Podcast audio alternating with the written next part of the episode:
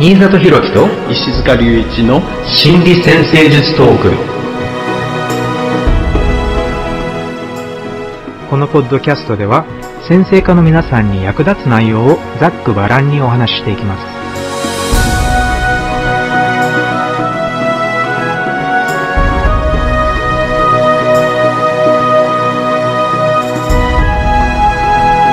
はい、皆さんこんにちは。新里博樹です。こんにちは、石塚隆一です。よろしくお願いします。よろしくお願いします。はい、えー今回は天体間の対話シリーズ、海洋性へのハードアスペクトというテーマでお送りしていきます。はい。まあ、海洋性までついに、まあ、うん来てしまったという感じなんですけれども、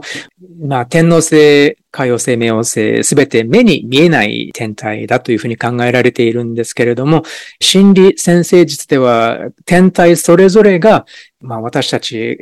一人一人が持っている何かしらの能力、何かしらの心理的な能力、または機能として考えているんです。で、目に見えない天体っていうのはもしかしたらじゃあ目に見えないところと関わり合う、そういう能力、または目に見えないものを感じ取る能力、そういうふうに考えてみていいんじゃないかと思います。で、天皇星、海王星、冥王星とそれぞれにかなりね、また別々の役割があるんですけれども、海王星に関しては、そうですね、私が最初に挙げたかったのは、このノエル・ティルの定義であるね、クリエイティブ・ビジュアリゼーションっていう言葉です。このクリエイティブ・ビジュアリゼーション、つまり、まあ、創造的な、クリエイティブな、えー視覚化、え何かを視覚化する。何かをね、目に見える形にするっていうことなんですけれども、これは、つまり、アイデアを人に見えるようにする力っていうふうに考えていいんじゃないかと思っています。まあね、これは例えば芸術家だったら、まあ絵を描いたりね、音楽だったら、まあアイデアを音楽にする。で、ダンサーとかだったら、まあこう自分のアイデアをダンスっていうね、動きの中で表す。または、まあ映画とかを作る、映画とかビデオとかを作る人たちはそういう映像の世界で自分のアイデアを表現していく。で、ビジネスの世界でも、まあね、プレゼンとかっていうのは、まあ、アイデアをどういうふうに人にわかりやすく説明するかっていうことだし、で、広告の世界でもやっぱりね、どういうふうにこの商品を短い時間で人にパッと見てもらうようにできるかっていうね、そういう感じで。なので、まあ本当に身近なところで、様々なところでね、この海洋性に関わる能力っていうのが活用されているんじゃないかと思います。はい。このクリエイティブビジュアライゼーションっていう部分も最初に出てきたポイント、海王星、まあ、天王星、海王星、冥王星はね、みんな望遠鏡を使わないと見えない、肉眼では見えないっていうね、見えないものを扱うっていうところからね、だんだん出てくるようなね、ポイントっていうふうに考えられそうですけどね。そこに何もない空間があったら、それをこう何かで埋めようとする意識がこう働くみたいなところを考えてみると、そのクリエイティブに見えないものを見えるようにしていく力っていうのが出てきそうですよね。うんなので、まあ、様々な形で表現されるんですけれども、インスピレーションっていう言葉もやっぱり海洋性とつながっていて、何かが降りてくるっていう感覚がね、芸術家とか、まあ、クリエイティブな仕事についてる人たちの中では結構共感できる感じなんじゃないかと思うんですけれども、インスピレーションが降りてくる。でもじゃあ、それはどこから降りてくるんだろうってね、考えてみるのもなかなか面白いと思うんですけど、なので、じゃあ、どこかからね、見えないところから、そういう全く新しい音楽だったり、全く新しい、まあ、映画だったり、ね、物語だったりっていうのが、こう、降りてきて、それを、じゃあ、形にしてみせるのが、そういうアーティストたちの仕事であるのかもしれない。だけど、それは、その創造性の源みたいなのが、どこかね、別のところにあるっていうことなのかもしれない。あはい。あと、まあ、これは西洋では特に多いんですけれども、スピリチュアルな世界っていうのもね、当然考えられていて、つまり、まあ、あの西洋では宗教的なね、もう神様の存在っていうのが結構、まあ当たり前のように日常の一部になっているので、なので、海洋性はこの場合は、じゃあそういうスピリチュアルな存在とのつながりっていう意味でも、え解釈されていることが多いですね。で、まあ、日本でももちろんいろいろなそういう教だったり、まあね、いろいろな霊的な考え方っていうのが存在するわけなんですけれども、うん、なので、そこで海洋性と絡めると、じゃあそういうなんか霊能力とか、そういうオカルトっぽい、え世界も、この海洋性の解釈の範囲の一つとして考えられることが多いんじゃないかと思います。はい。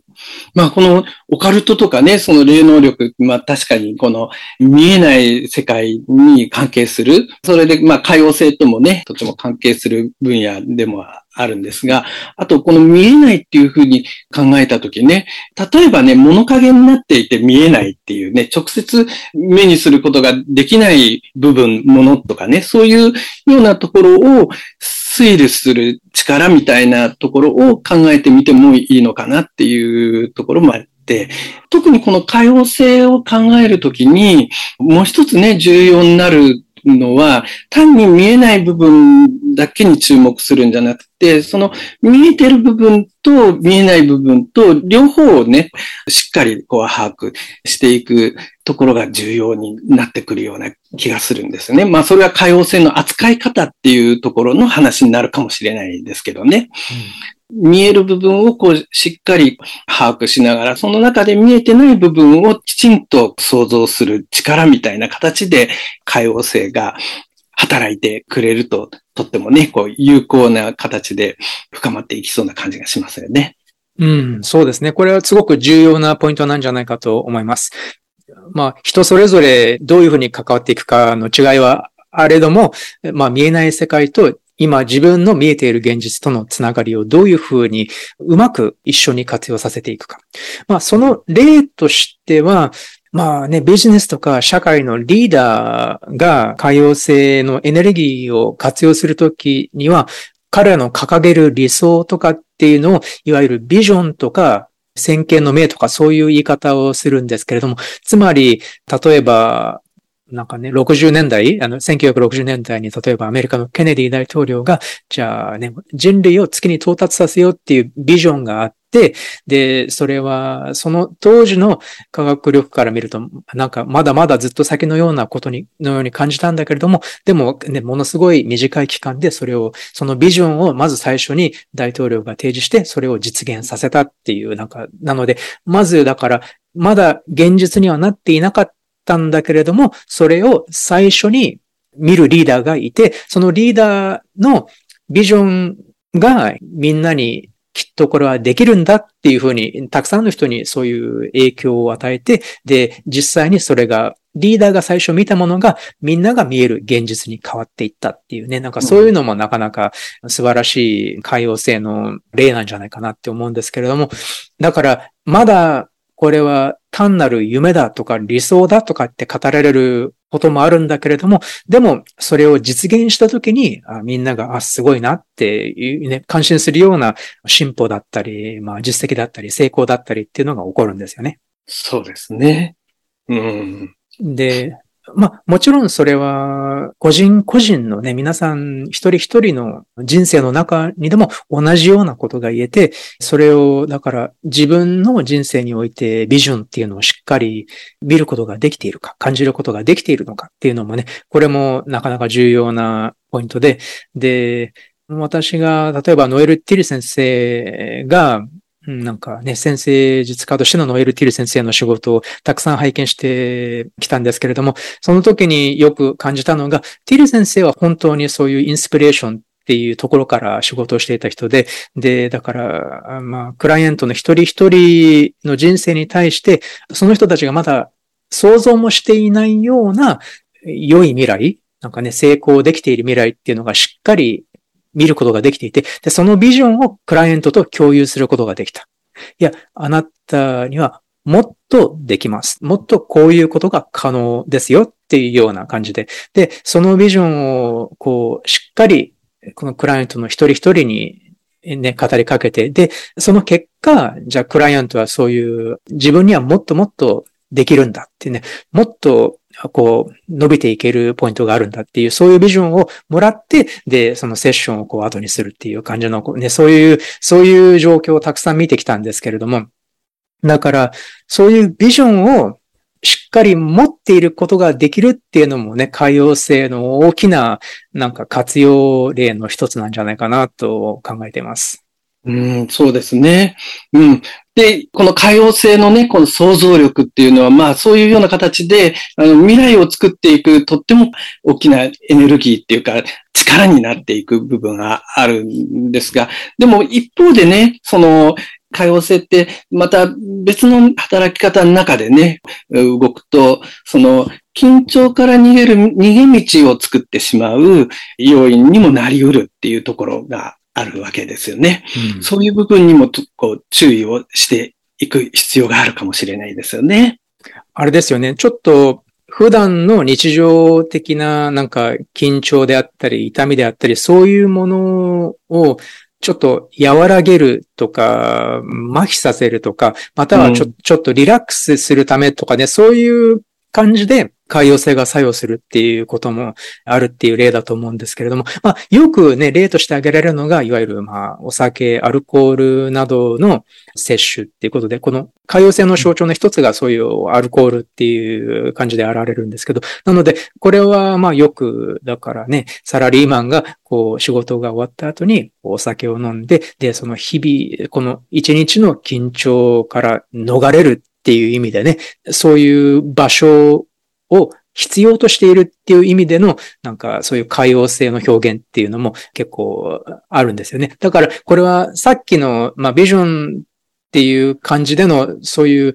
自分の人生の未来への投影っていうのはまた、また違った感じで、今度はなんか自分の人生の現実から一歩別の方向だけど、また今の現実からまたちょっと離れるっていう意味では、またそういう感じの表現の仕方もあるっていうことですよね。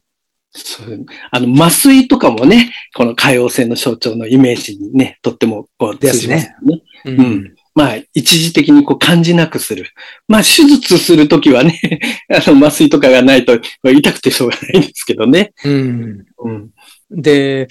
例えば辛い現実があったとして、じゃあそれをね、お酒をなんか毎日、毎晩飲むことで和らげる人もいれば、または何かじゃあ将来のためのビジョンっていうのをしっかり持って、そのために努力することで、その緊張を乗り越えていくっていう、そういう人もいると思います。なのでね、海洋性の使い方は本当に人それぞれだなっていうことですよね。うん、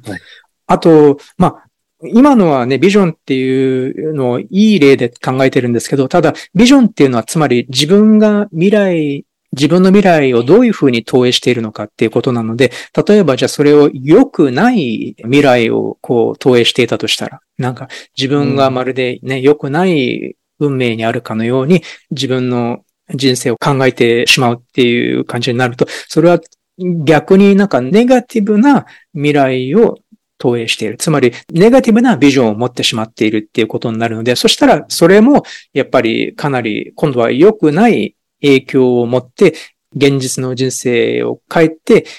良くないものにしてしまう。なので、海洋性の使い方、活用の方向性っていうのがね、こんなにもこう180度変わってしまうような例ですけれども、ただやっぱり注意しておかなければいけないポイントではあると思います。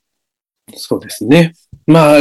だからこそね、その海洋性だけにどっぷり浸るんじゃなくて、その、あの、現実の部分と、その、その間を埋める想像力みたいな形で、うまくそこが混ざりながらね、こう、働いていくと、そんなに大きく外れていって、迷ってしまうような形にはなりにくくなるかもしれないですよね。そうだね。この、だから現実をまあ、見失わないというかね、特に、まあ、また、ティル先生の話になりますが、ティル先生は非常に、なんか現実的な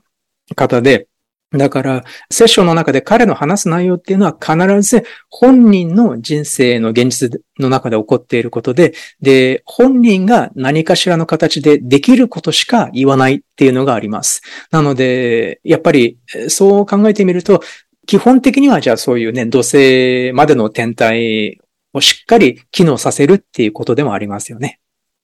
そうですね。まあ、さすがにこう、ヤギ座の太陽だからね、現実をしっかり抑えていく。そう、ティル先生がね。うん。ティル先生ね。で、あの、MC がこう、魚だから、その開放性のね、アプローチっていうのはね、えー、とってもこう、表現されるんだけど、でも、その開放性とこの土星が、ヤギの支配性の土星がね、こう、ぐっと睨み合ってるんですよね、いつも。で、な、なのでそう、ティル先生の場合は、じゃあそういうビジョンの世界と、この現実の認識っていうのがね、両方ともかなり、かなりのレベルでね、表現されていたから、まあそういうね、良い例が、あの、あるっていう感じですよね。うんはい。まあ、ね、その他にも本当にいろいろな表現があるんですけれども、まずは、えー、皆様からね、たくさんの応募をいただいておりますので、えー、ね、皆さんのご質問、ご相談を取り上げながら、えー、もう少し深めていきましょう。はい。はい。では、最初の方のご相談です。私は、海洋星が12ハウスのサソリ座28度、サソリ座の終わりの方にあります。12ハウスのサソリ座の28度ぐらい。で、伊手座4度のアセンダントにコンジャンクションしています。なので、まあ、サソリ座の終わりの海洋星が、伊手座の初めの方のアセンダントにコンジャンクションしています。さらに、太陽と水星もサソリ座にあるので、海洋星と太陽と水星がコンジャンクションになります。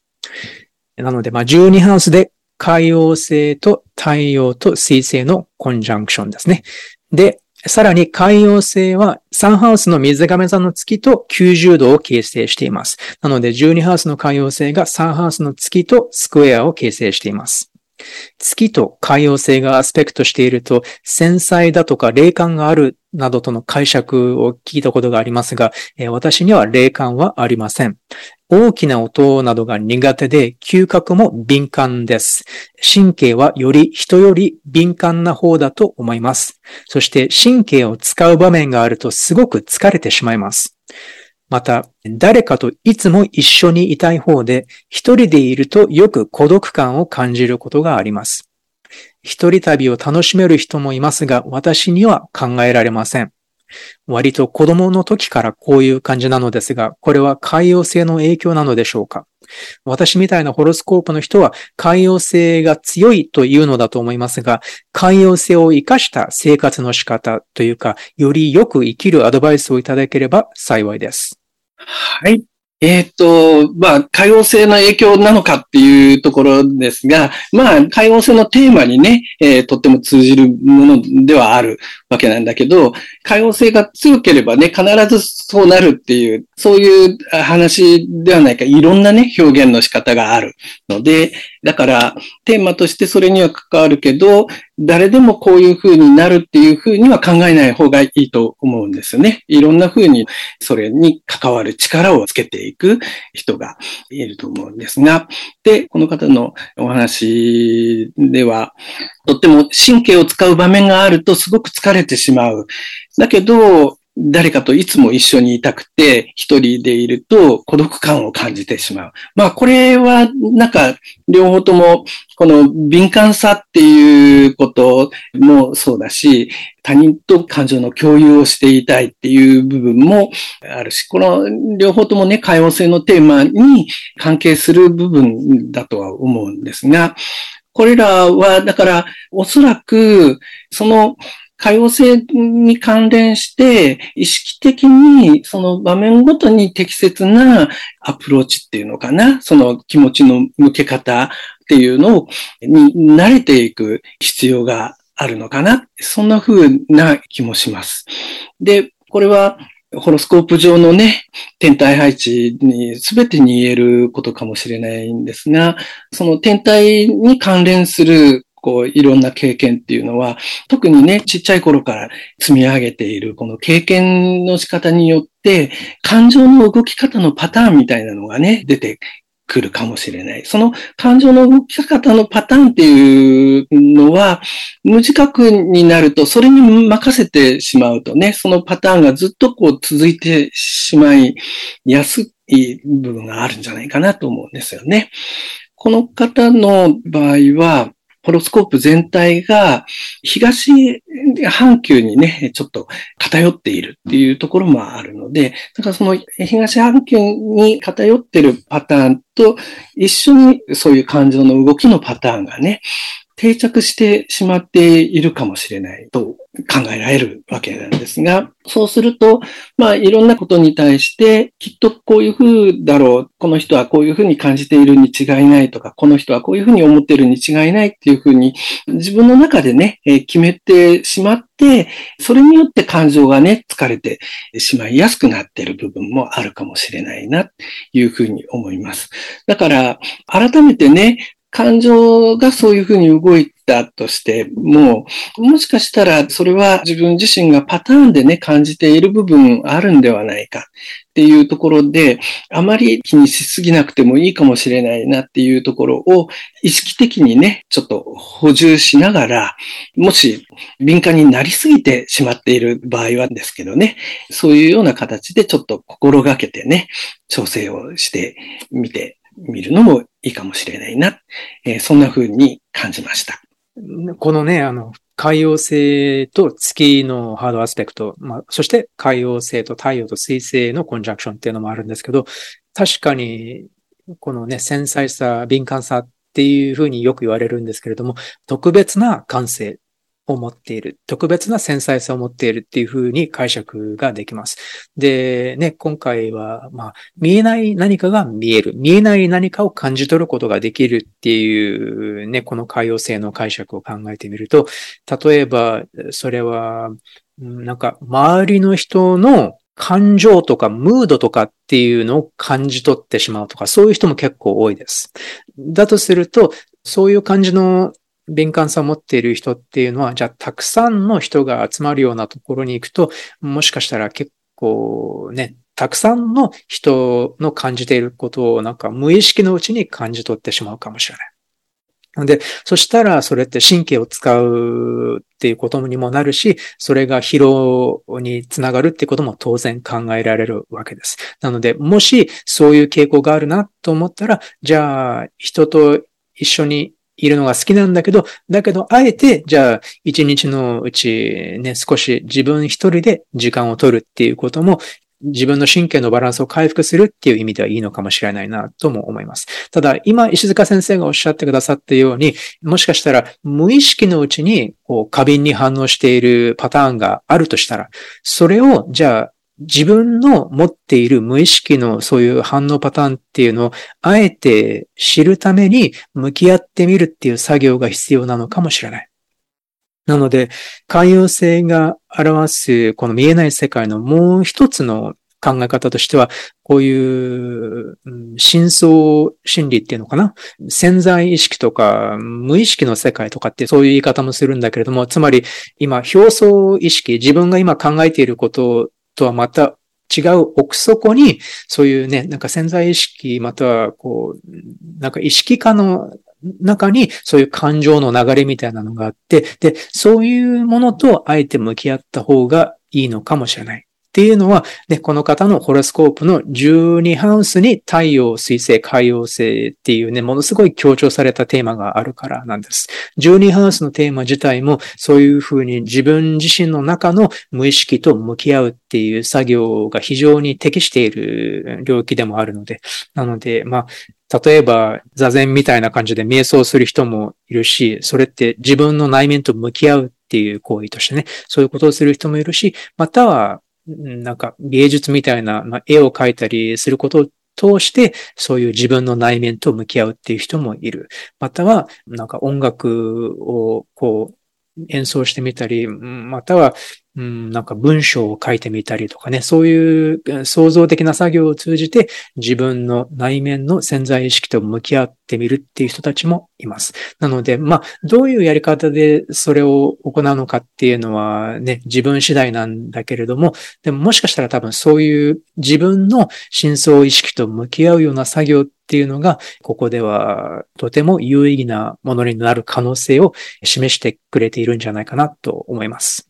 そうですよね。この5ハウスの支配性の火星と、まあ、この辺の、え太陽水星とかね、海洋星とか、クインタイルでね、え結びついているっていうのも考えると、やっぱりなんか創造的なね、何か作り出す作業みたいなところで想像力使っていくと、クリエイティブな力を使っていくと深まりそうですよね。うんなので、自分の真相意識と向き合う作業の手段として、そういう創造的な表現っていうね、クリエイティブな表現っていうのをあの使う、そういう資質もあるのかもしれません。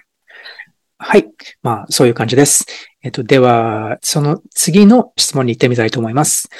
はい。では、読んでみます。えー、はじめまして。毎回楽しみに聞いております。私のホロスコープでは、ロックハウスに太陽、水星、海洋星のコンジャンクションがあります。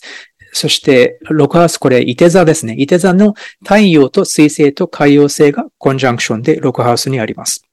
私は出産するまでは看護師として働いていました。現在は専業主婦です。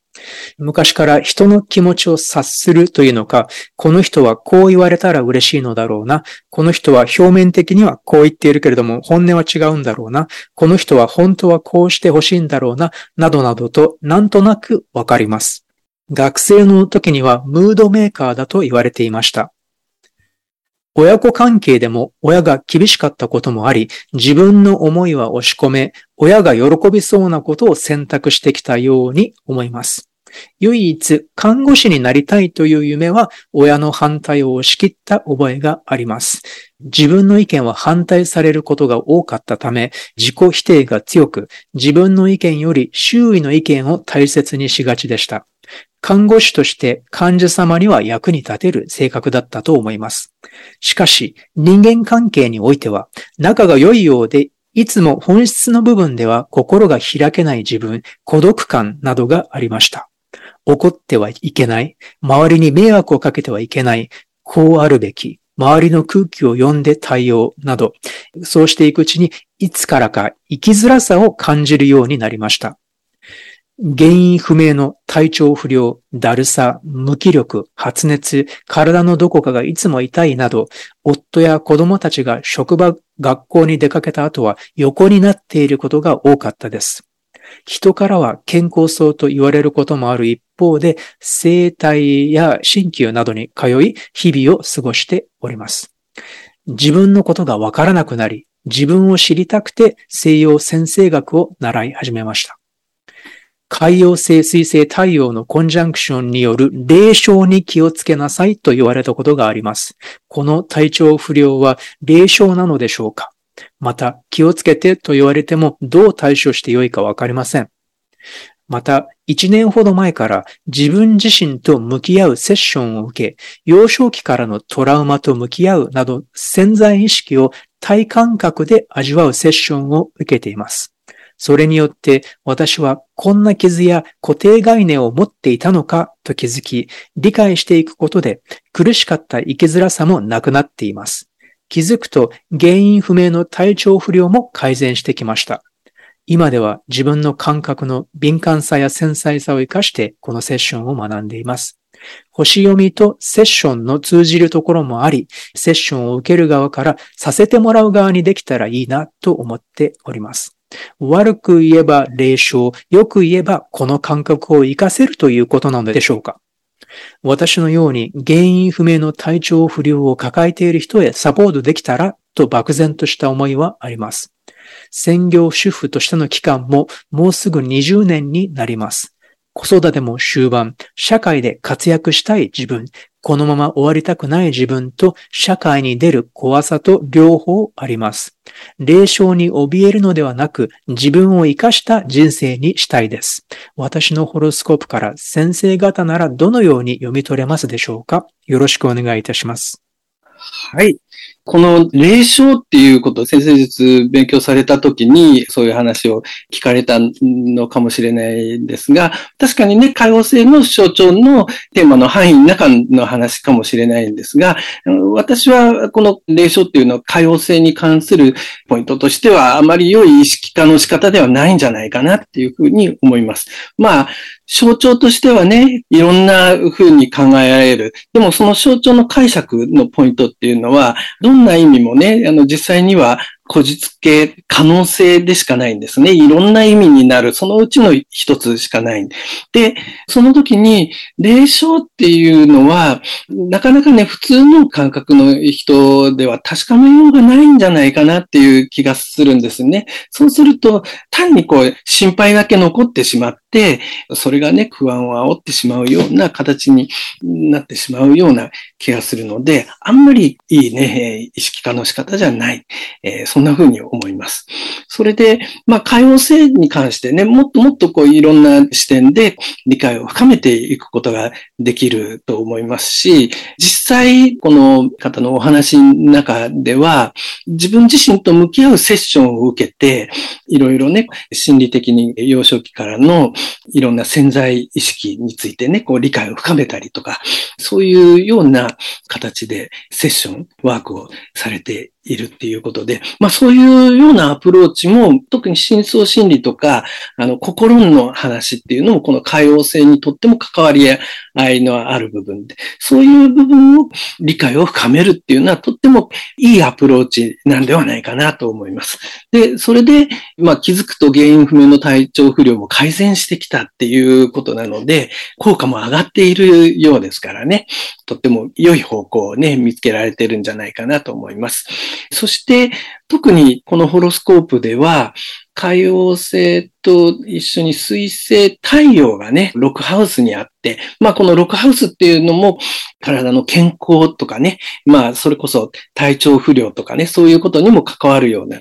ハウスなんですが、そして海王星自体ね、ちょっと原因がよくわかりにくいっていうようなね、象徴っていうのにもなるんですが、そこに一緒に太陽があるので、太陽っていうのを、まあそういういうテーマに意識的に光を当てて、何かね、独特なクリエイティブな形でそれに対処するやり方を作り出していく。そういうような象徴でもあると思うので、だから、まあご自身のね、対処不良に対するいろんな体操の経験をこう活かしながら、他の原因不明の体調不良を抱えている人へのサポートみたいな形で動かすと、さらにね、この配置を効果的にね、動かしていくようなことにつながっていくんではないかなって気がします。この太陽水星には、ハチハウスの支配性のね、土星もトラインでね、関わっているので、まあ、そういう方向、もともとね、看護師さんをやられていた。それも、この配置にもとっても通じるんですが、それとともにね、そういう活動っていうのも、この配置をとっても効果的に活かす方向性なのではないかな。えー、そんな風に思います。うん、そうですね。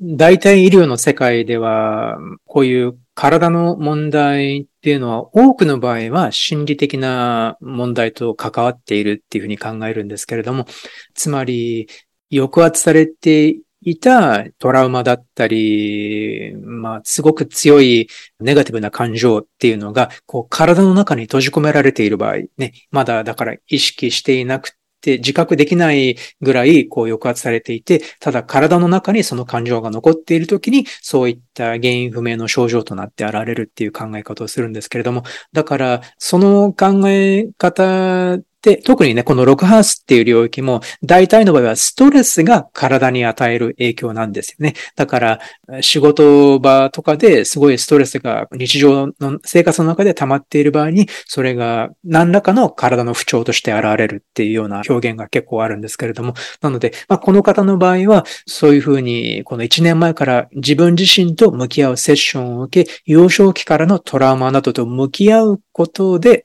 ね、それらを体の感覚で味わうセッションを受けることで、自分の傷など、または自分の固定概念というのに気づいていくことができた。そうすることで、心理的にも楽になってきた。生きづらさっていうのがなくなってきたし、そしてその良い影響が体調にも現れてきているっていうことなんですよね。だから、これもすべて海洋性の表現する、こういうね、潜在意識と向き合う作業の一つなんですよね。えー、潜在意識、つまり見えない世界と向き合う作業。でも、それはちゃんとこの方が意識して自分の意思でちゃんとね、行動して勝ち取ることができた進歩、改善なんだと思います。なのでね、これはだから、霊障なんていう言葉で、こうね、表してほしくはないっていうのが、本当にそう思いますね。なので、まあ、実際にこういうふうに体調も良くなってきており、そして心理的にも楽になってきているっていう実績がありますから、ぜひね、このまま、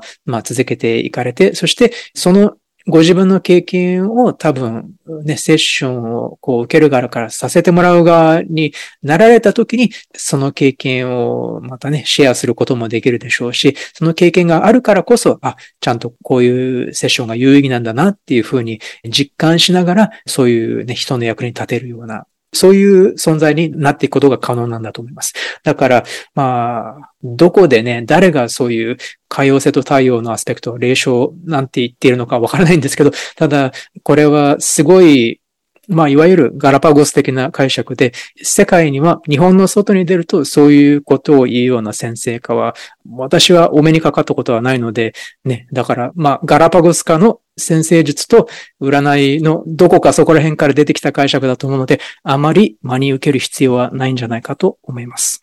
はい。はい。という感じです。では、もう一つか二つ質問を答えることができると思います。えっ、ー、と、次の質問です。私のホロスコープでは、海洋星と太陽が10ハウスでコンジャンクション。さらに、それに対して7ハウスの土星から90度があります。なので、10ハウスに太陽と海洋星がいて座でコンジャンクション。さらに、7ハウスから乙女座の土星が90度っていう感じです。今回の内容が自分に当てはまっていると多く感じたのでメッセージを送ります。特に人間関係において繊細さや過敏さに悩まされている。そして自己犠牲的または自暴自棄な生き方をしてしまうというポイントが響きました。これらがあまりにも当たり前だったため自覚がないまま40数年過ぎていました。辛いんだけれども、思考回路が自分を後回しにすることを良しとしていて、それでも辛い。他の人は平気にしているのに、自分だけ周りの人の機嫌に敏感で、反射的に反応して疲れたりします。いい大人ですが、ファンタジー好きで、現実世界では特にしたいことが見つけられないなどという感じでもあります。すべて星のせいではないのでしょうが、自分の個性として受け入れていきたいと思うので、アドバイスをよろしくお願いします。はい。まあ、ここではね、多様性が強調されていて、それで、まあ、一つポイントとしては、周りの人の機嫌に敏感で反応して疲れてしまったり、あるいはファンタジー好きで現実世界ではあまりね、特にしたいことが見つけられない、そういう様子が語られているわけですが、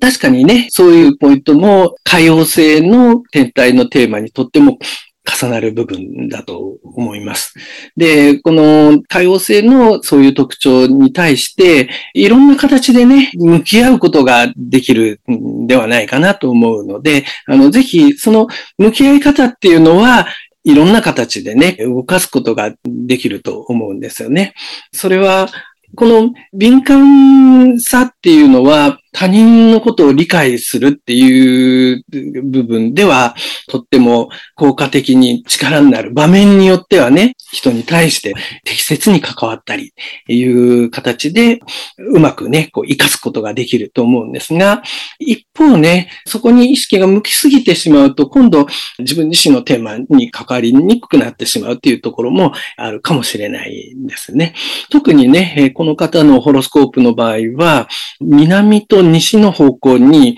天体がね、たくさん偏っているので、まあ、余計、特に幼少期には、その、まあ、東側、あるいは北側の自分自身のこと、あるいは、あの、自分自身の内面の充実みたいなところを後回しにね、した方が、まあ、動きやすい状況があったんだろうと思うんですが、まあ、そういうパターンを見つけてしまっているんではないかなと思うんですね。でも大人になってね、まあこれは自分自身を後回しにし続けなくてもいいかもしれないんですよね。なので、多分、周りの人に敏感にいろいろ反応して合わせたり理解したりっていうする力はとっても身についているので、その力をこうしっかり利用しながら、でも自分自身を後回しにしないで、自分自身はこういう人間でこういうふうに動きたいんだから、じゃあどういうふうにそれを深めていこうか。その敏感さをこううまく活かしながらね、そういう力にしていくっていうことを考えていくといいのではないかなっていう気がします。あるいはこのファンタジー好きでっていうところがあるとしたら、で、現実世界では特にしたいことが見つけられないっていうようなところも、このファンタジー自体を他人と共有するっていうところを考えると、とっても深まっていきそうな気もするんですよね。それはもうみんなに共有する必要はないかもしれないけど、ね、同じ通じる人とこう共有して深めていったり、あるいは、まあ、そのファンタジーが必要な人っていうのかな、それによってまた癒されれる人とかね、そういう共有することによって何か人生が深まるような人と一緒に共有すれば、それはそれで、そのファンタジーって言えども、現実世界でね、こういろんな形で活かすことができると思うんですよね。そういうやり方、特にこの海洋星は太陽と一緒にコンジャンクションになっているので、だから何かクリエイティブにね、意識的に動かしていく、やり方をね、作り出していくっっていうところがとっても重要になるんではないかな。で、土星とも触れているのでね、だから、それ現実的に動かすっていうテーマを深めていくと、より深い充実感につながっていくんじゃないかなっていうふうに私は感じられます。このファンタジーを他の人たちと共有するっていうのをなかなかとても良い感じの統合なのかもしれませんね。よくなんか趣味とかを通じてこういう関係を広げるっていうそういう動きもありますから、とてもいい感じなんじゃないかなと思います。一番最初の方にね、この海洋性っていうのは、例えばまあ麻酔っていうような働きをする。つまり、まあ、辛い現実から一時逃れるっていうね、そういう機能としても働くっていうようなお話がありましたが、まあこの場合は、だから自分が周りの人の機嫌に敏感で反射的に反応して疲れたりしてしまう。つまり、まあ人間関係において繊細さや過敏さに悩まされており、それが理由で疲労してしまう。で、もしかしたらじゃあその疲労から逃れるためにファンタジーの世界に行くっていうね、そうすることで、こうリラックスしたり、緊張を緩和しているっていうね、そういう動きがあるのかもしれない。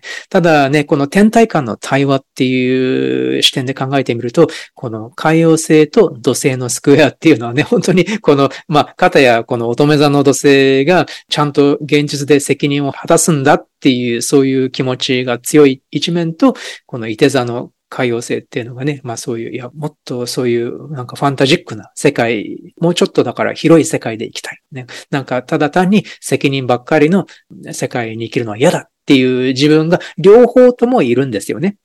この天体間の対話を進めていくうちに、じゃあどういうふうに自分の現実の中でももうちょっと広がりを感じるような、そういう生き方ができるのか。どういうふうにすれば、もうちょっと、こう、あんまりだから、こう、小さな箱に閉じこもったような感じじゃなくて、もっともっと自分がちゃんと成長を感じられるような、そういう生き方ができるのかっていうね。そういうのをだから、徐々に徐々に現実と理想の世界っていう、その統合っていうのを進めていくのが、まあ、このね、天体間の対話、つまりこのハードアスペクトの統合の道筋なんだと思います。で、そこで、じゃあ、このじゃあファンタジーっていう、そういう趣味を他の人たちと共有することができるかどうか、これはすごく面白い表現の仕方だと思うのでね、あの、考えてみる価値はあると思います。えー、私の場合は、えー、まず心理的な内容について考えるんですけれども、多分、まあやっぱり結構昔からその自分が後回しにされてきたっていう感覚が自覚がなかったっておっしゃいましたので、多分でも当たり前のように後回しにされてきたっていう感じなのかもしれない。もしかしたら、こう周囲の大人たちはもう自分の問題で、こう頭がいっぱいで、あまりだからこの方のサポートを、子供としてね、この方のサポートをできないような状況だったのかもしれない。だから、当然そこで、まあね、傷ついてきたり、っていう、そういう経験も、まあ、あると思うので、で、もしかしたら、じゃあ、現在の人間関係において、そういう繊細さや過敏さに悩まされているっていうのは、そういう心の傷がまだ癒えていないから。そこで、だから、現在の人間関係でも昔の心の傷が再浮上してきてしまっているのかもしれない。なので、これは、だから先ほどの、この前の質問の方のお話ともちょっと似ていると思いますが、なので、じゃあ自分の中でそういうまだ感じている心の痛みだったり傷だったり、そういうね、昔から感じてきた痛みみたいなのがあるんだったら、じゃあそれにあえて向き合うことで根本的に癒すことができるかもしれない。そうしたら、じゃあ麻酔としてファンタジーを使うっていうんじゃなくて、ただ単に、じゃあまあ趣味だからっていうのはわかるんだけれども、でももしかしたら、ただ当たり前のように、その現実世界をこう去ってしまうんじゃなくて、もしかしたら、もっとこう生きやすくなるかもしれない。この自分の内面の傷と向き合って癒してあげることで、もしかしたらじゃあ現実だってそんなにもしかしたらもっともっとこう楽しい可能性が現実世界にあるのかもしれないっていうね、そういう風な感じで、だんだんだんだん現実も変わっていくっていうね、そういう感じなのかもしれない。なので、まあ、海洋性は、だから、現実逃避だけじゃなくて、現実を癒していく、こう、なんか過去の自分としっかりこう向き合って共感して癒してあげることで、こう、壁が取り除かれていく、心の壁が取り除かれていくっていう仕組みでもあるので、そうすることで、また人間関係が変わっていくって、改善されていくっていう動きもあると思います。なので、まあね、決して簡単なことを言っているのではないのはわかるんですけれども、でも、そういう動きを取ることができれば、多分またね、もっともっと面白い広がり方を見せてくれるんじゃないかなと、ね、そういうホロスコープだと感じました。はい。このね、7ハウスの中にこうたくさん天体が入っていて、それから金星と冥王星のアスペクトもあるので、なんか結構この対人関係にたくさんのエネルギーを投入していく様子っていうのが、とってもこう見えてくる気がするんですよね。うん、だから、もしかしたらね、その、一旦対人関係の方から少しこう心理的にね、距離を置いてみて、自分自身にエネルギーを向けて、自分を取り戻して見て、それで改めてバランスを取り直してみるっていうプロセスをね、進めてみてもいいかもしれないですよね。うん、そうですね。という感じでね、まあ、大体ここでまあ1時間になるので、ご質問ご相談はこの辺にしておきたいと思います。そうですね。あとは、まあ、海洋星から太陽、水星、土星、まあ、その辺のアスペクトが今回ね、取り上げることができたと思うんですけれども、